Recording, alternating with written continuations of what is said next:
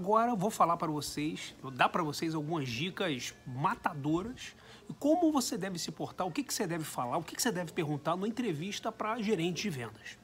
Bom, é, o fato é o seguinte: em qualquer é, relação em que você tenha um, um produto para ser vendido, o que, que você tem que fazer quando você está diante de um cliente? Porra, você tem que mostrar para o cliente que você conhece o, o, negócio dele.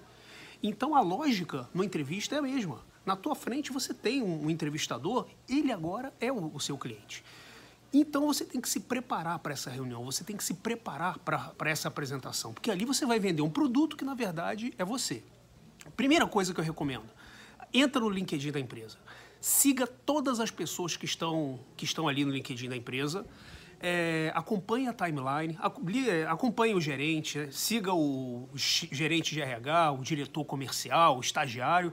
Por quê? Porque na timeline você vai encontrar diversos ganchos em relação a problemas pelos quais a empresa passou e superou, é, produtos novos, clientes novos, fornecedores novos. Então você vai começar, através do LinkedIn, conhecer a história da empresa. No Facebook, na fanpage da empresa, veja todos os posts dos últimos 12 meses. O que, que existe de relevante ali? Exatamente para você pegar algum gancho e sempre anotando as informações relevantes. Isso é essencial. Outra dica: reclame aqui. Toda empresa tem alguma anotação, algum apontamento, alguma reclamação ali no Reclame Aqui, que é o maior site de reclamações do Brasil. Veja quais são as reclamações mais recorrentes.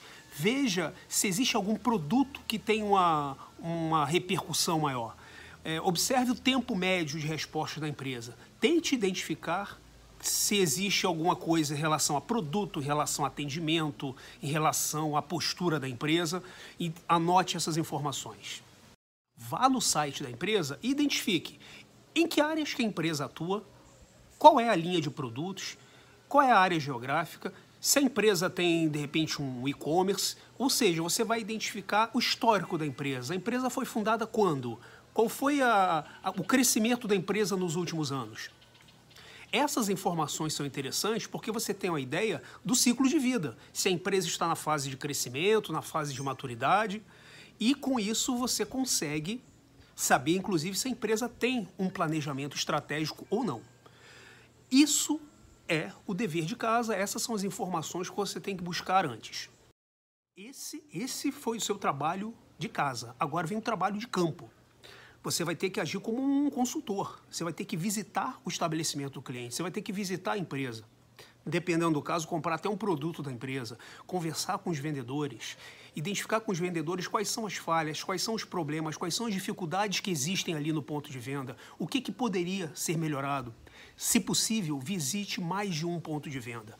Aí você vai ter uma informação muito mais fidedigna.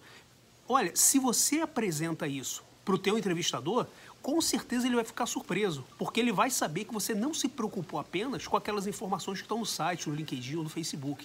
Você fez uma imersão no negócio dele. E isso tem um poder de convencimento muito grande. Lembre-se que a tua função como gerente de vendas vai ser resolver um problema, vai ser sanar uma dor. Então, com esse diagnóstico prévio, você vai ter uma série de informações, uma série de ganchos para poder utilizar na hora da entrevista. Você pode sugerir, por exemplo, que determinado produto ou serviço não está tendo aderência com determinado público-alvo, ou de repente que um e-commerce seria mais interessante. Então, uma série de soluções podem surgir de uma simples visita ao estabelecimento, de uma simples visita ao local.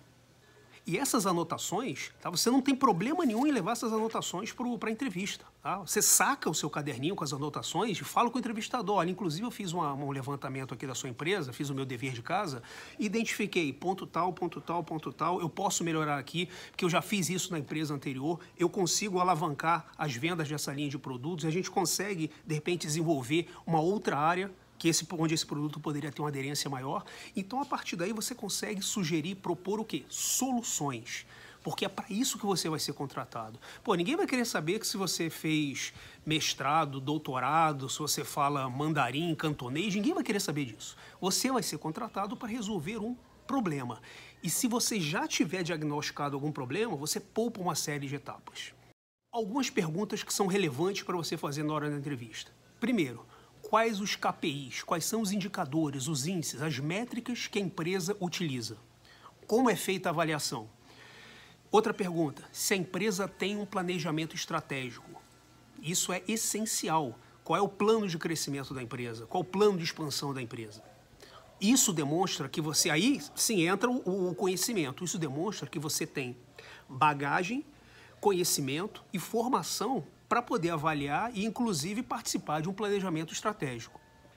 A terceira pergunta: o que, que vocês esperam de um gerente de vendas? O que, que vocês esperam de mim? O que, que você espera da minha função? Essa pergunta é poderosíssima e, às vezes, uma pergunta bem colocada faz toda a diferença no processo seletivo. Eu separei aqui quatro perguntas as quais você precisa estar preparado para responder caso o entrevistador lhe questione.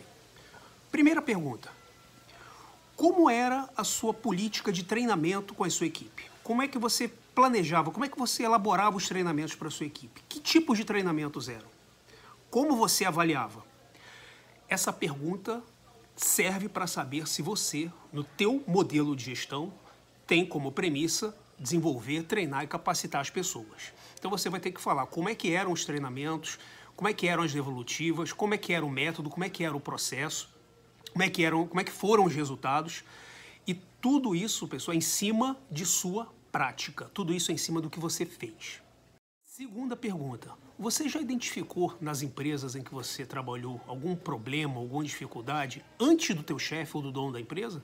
Como é que você levou até ele? Como é que você resolveu? Como é que você conduziu o processo? Terceira pergunta: me fale de alguma situação em que você ficou desmotivado. Como é que foi? O que, que você fez para reverter o quadro? É, olha só, se você disser que nunca ficou desmotivado em momento algum, realmente você está mentindo. Né? Qualquer profissional passa por momentos de queda de produtividade. Ele, ele quer saber, o entrevistador vai querer saber como é que você virou o jogo, como é que você reverteu o quadro. Quarta pergunta. Me fale de alguma grande mudança que você fez na sua vida. Alguma grande guinada ou virada de mesa que você foi obrigado a fazer na sua vida. Conte como foi o processo. Se você conseguir registrar essas informações e levar essas informações para a entrevista, pode ter certeza que isso vai ser uma vantagem competitiva enorme em relação a muitos dos seus concorrentes, que na maioria das vezes só vão para a entrevista para falar de currículo, para falar de formação, enquanto que a empresa realmente quer alguém que faça revoluções, que resolva problemas, que resolva dores. Seguindo esses scripts, você tem grande chance de ser contratado.